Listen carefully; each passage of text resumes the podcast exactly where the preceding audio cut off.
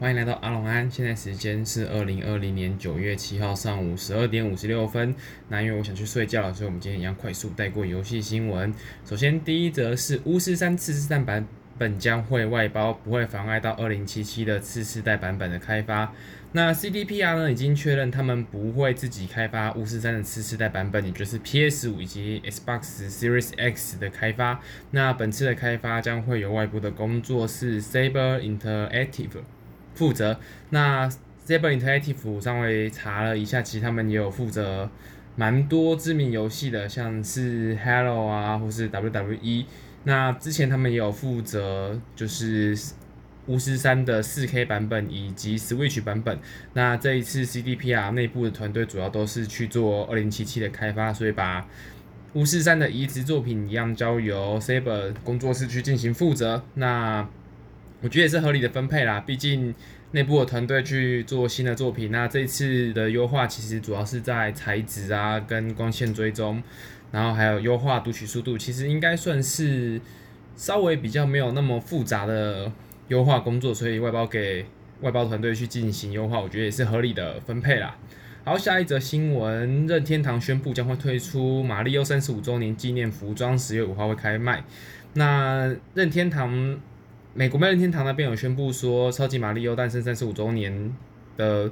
一些消息。那他们另外有特别在推特上面公布了一个，就是马里奥的三十五周年纪念服装是一个吊带裤，然后呢加上一件应该是算衬衫吧，看不太出来。那上面印了一大堆蘑菇，然后加上无敌星星以及马里奥的标志。我个人是觉得尺度有点高了。那有兴趣的。听众可以点下方链接去美国任天堂那边购买。好，再下一则，一样是 Cyberpunk 2077的功能，诶，Cyberpunk 2077的新闻。那他们是有发表说，多人模式会有那个氪金系统，那并且会让玩家高兴的氪金。CDPR 有特别提到说，他们在 Cyberpunk 2077里面的多人模式是可以让玩家高兴的花钱，那并且是呃不是苦中作乐的那一种，所以。因为他们没有透露太多的细节出来，那目前还不确定他们的氪金品相是不是会影响到，就是玩家之间的竞争，或是单纯是卖外观。那目前其实消息不多，但是他们是有特别提到说他们不会咄咄逼人，那你可以期待买到好的东西。他们是会在更接近商业化的目标，会有一些乐于让玩家花钱的方式去做设计。所以呢，他们想要创造出一种价值感，然后就像他们的单机游戏一样，他们想要。让玩家花钱购买产品的时候是觉得比较高兴的。那他们在设计这些氪金道具的时候，也是用同样的理念去进行设计。那 Cyberpunk 2077对于卖东西来说，他们有带入一些比较好的设定，那不会让玩家失望，然后反而是让玩家觉得会很开心，是他们的目标。那我个人觉得就是比较官方的说法啦。那实际上还是要看他们在后续怎么处理氪金这一块。那我觉得其实，在单机游戏加入氪金系统也是不错啦，因为毕竟你一块游戏卖完之后，其实包含二手市场啊那些，其实是没有办法赚到玩家后续的一些消费。所以，比如说你可能一片玩。一片游戏你卖给第一个第一手玩家之后，那他的二三手其实你都是赚不到钱的。那你如果在线上模式加入一些氪金道具，那你可以把整体的游戏 IP 的价值发挥的更好，我觉得是好事。但是呢，因为其实大部分的单机游戏玩家应该都是比较反对氪金系统的，那我觉得他们接下来要怎么处理这一块，我是蛮好奇，那会再继续关注。好，下一个新闻，Epic 请求法院阻止苹果对其报复，声称苹果是非法限制。那目前 Epic 还是跟苹果的斗争有越演越烈的趋势。那今天 Epic 官方推特是有发布说，他们已经有向法院申请，要求苹果停止对 Epic 的报复行为，因为他们觉得苹果其实是恶意下架他们的产品。那我是觉得 Epic 其实就是还在吵啦，因为呃，法院之前的禁制令是有特别表示说他们。不能暂停 Unreal 的开发者权限，但是对于 Fortnite 是可以暂停的。所以这次的推特上面特别有说，就是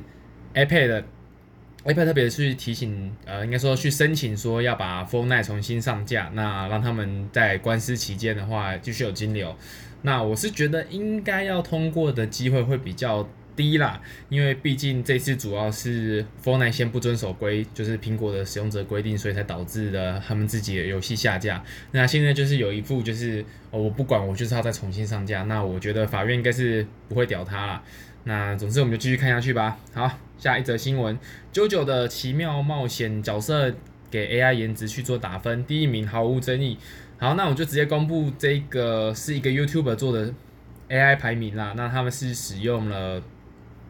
呃所有九九里面的角色，然后去让 AI 评分，说这个角色颜值到底多高。那第一名我直接告诉大家，就是 Lisa Lisa，呃，得到了十五点五分。那大家比较熟悉的其他角色，像是 Dio 的话，他是在第三名，得到了十三点七分。那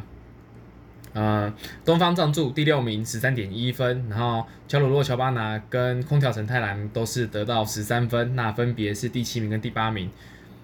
好，下一则新闻，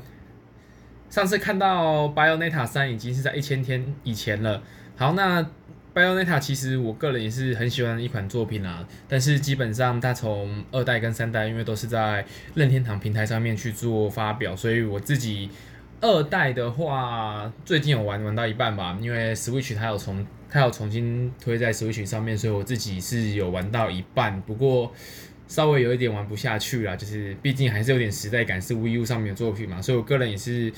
比较期待就是 Bayonetta 三推出的。那没想到其实对于 Bayonetta 三，感觉好像是。去年才发表吧，没想到已经超过了一千天了。上次看到《Bayonetta 3》的消息，还是在二零一七年的 TGA 颁奖典礼上面。那他也就只有公布了一个，就是呃黑黑妈妈的一个预告片，其实就是有看到那个贝姐的脚，嘿，所以什么都没看到。那目前他们在呃整体来说，就是在今年五月的时候，神谷英树就他们的制作人还有特别。呃，提醒大家说，这个项目其实并没有被取消，那他们现在在努力做，所以呃，请大家敬请期待啊之类的官方的说法。那我觉得其实，呃，以老任或者是呃，他们想要做出比较好的成品，那么他们现在其实销声匿迹，我觉得算情有可原啦，因为毕竟可能现在其实，在游戏开发呃前期或中期有可能。就是不确定的因素还比较多，所以你像贸然发表的话，可能玩家要到时候会拿来跟呃你一开始发表的东西说哦，你怎么又推翻啦，或是怎么做出来的东西跟你实际发表的东西又有落差啊，所以目前没有消息，我觉得其实也还好。那只是因为之前他是真谷英树有一个作品是跟 Xbox 合作的。那个龙鳞化身那是有被取消，所以说大家会担心说那个白鸟内塔是不是也会有被取消啊？那他们今年五月的时候既然有特别说呃没有被取消，我觉得就大家就再等等吧。那不过有另外一则呃新闻上面有提到说，神谷英树其实最近有要求玩家写信给 Xbox 的老大，那请他们把龙鳞化身这个项目重新复活。那原本龙鳞化身我记得应该是在。二零一七年左右，二零一六、二零一七年左右的一个开发项目。那当初因为呃是白金工作室，然后主题又是有一些飞龙啊，那种比较带有奇幻色彩，那你可以操控龙的力量，然后跟龙一起战斗。我觉得这个项目其实我本来非常有兴趣啦。那很可惜的是后来取消了，因为其实 Xbox 他们后来的整个游戏开发策略都有转变。所以这个项目就默默就被砍掉啦。那既然神谷英树都说，请大家写信给 Xbox 的老大，请他们把这个项目复活的话，我觉得是，嗯、如果大家有有空的话，是可以去要求看看啦，说不定就默默的复活了，也不知道。那如果可以在呃 Xbox 上，就是最新的 Xbox Series X 上面玩到这款游戏的话，可能会加强我去买 Xbox 的动力。不过当然，其实。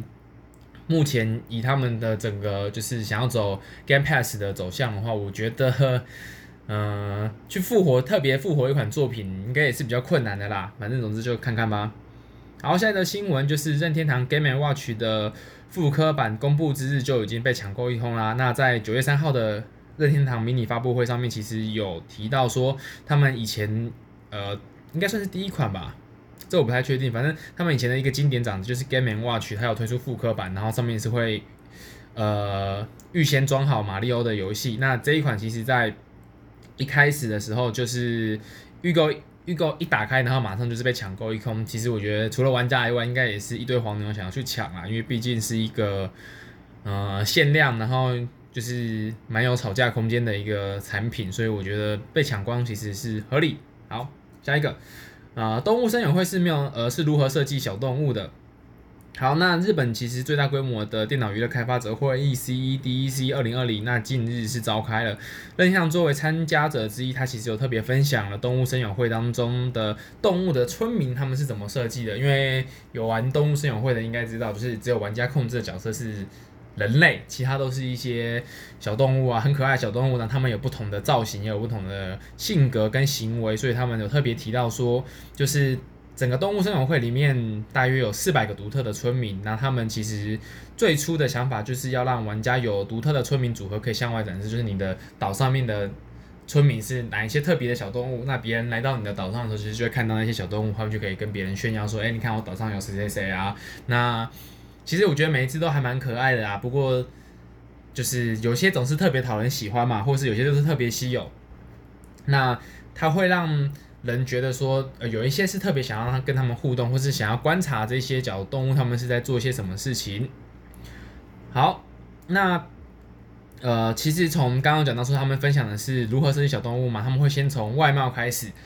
他们有特别提到说，就是各个不同的物种的动物村民都有其独特的轮廓，那可以让玩家轻易的分别出他们，就算是隔着一个一段距离。其实我觉得隔着一段距离也。不完全正确啊，应该说，因为 Switch 它是有，你可以插在家里用电视玩，你也可以带出去用掌机玩。那你用掌机玩的时候，相对而言，那些小动物就会更小了。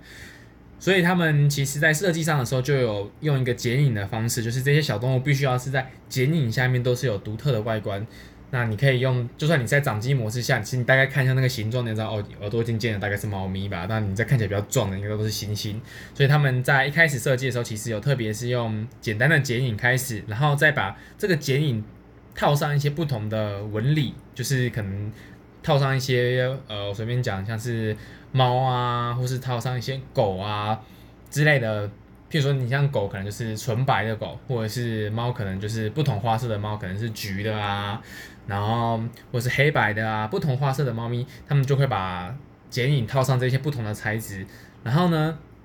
因为整个轮廓必须先定死，就是他们这个剪影的轮廓定死，然后再把材质套上去之后，就可以用这个轮廓去设计出各种不同的猫咪。就是猫咪的形外形，它做成剪影是。看起来是一样的，但是套上不同的花色之后，就会呈现出不同的猫咪。然后呢，再依照这个不同的毛皮之后，再把它们加上一些像是衣服啊、眼睛啊这些不同的细微的设计，就会呈现出不同样的猫咪。好，那他们在决定好一个猫咪的外形之后，他们也会再决定这一个猫咪的性格，呃，像是可能橘猫特别爱吃啊之类的，所以他们会把一些就是现实生活中。比较常见的性格，像是可能是一些比较知性的角色，他就会戴着眼镜啊。然后如果是比较呃运动系的，或是比较健身的，他就会呃看起来比较壮啊，比较有肌肉感啊。然后如果是比较可爱的角色，可能就会带着一些像是花啊，或者是一些特别的小装饰之类的，让他们在。呃，外形决定好之后，再用一些小配件去展现出这一个角色的性格。另外呢，他们其实有特别提到说，就是因为他们总共全部的物种里面呢，他们在呃表情，就是他们在感呃表达出他们情感的时候的动作，其实是差不多的。譬如说，他们在开心的时候都是那个两只手就是打开，然后这样左右摇左右摇。那如果在难过的时候，其实就是都会做出一个把手放在脸上，然后哭哭的表情。所以其实他们在动作方面，其实都用差不多的动作去进行的。我觉得其实有点偷懒啊，对。那不过其实好处就是，呃，你看到某一个动作出现的时候，不管是什么样物种的角色，他们就一定是那个感情，就是不会混乱，对。好处是你玩家看到这个动作就不会混乱，说哦，这这个他在他在揉眼睛还是在哭？没有，就是你手放在上面就是在哭就对了，你不要管他是是不是头痛还是揉眼睛，没有就是哭。可是我个人是觉得就是有点偷懒，就是你哭你可以哦，一只手揉眼睛啊，或者是两只手一起揉眼睛啊，但是任天堂没有特别做这件事情，他们就是全部两只手一起放在脸上就是哭。好，另外他们在呃行为模式的 AI 上面其实也有特别提到说，就是。村民会受到喜爱的一个很大因素，是因为他们在游戏中采取的行动，呃，不能让玩家觉得太机械或太公式化。譬如说，呃，像是狼可能会喜欢读书，所以他就要坐在床上他他常常看到的行为都是他在读书，他就拿一本书跑来跑去，然后不管在哪都在读书。然后如果看到虫的话呢，就是可能，譬如说羊看到虫，它就会特别去抓那只虫。所以他们在村民的 AI 设计上，其实是有两套逻辑机制。第一个是他们自己本身的行为逻辑，就是刚刚提到嘛，狼可能会特别喜欢看书，就它没事的时候，就它在待机动作特别会容易切到看书这一个动作。然后如果你是，除非是特别的情况，譬如说现在可能是烟火大会，才会所有人的 AI 全部切到说去看烟火。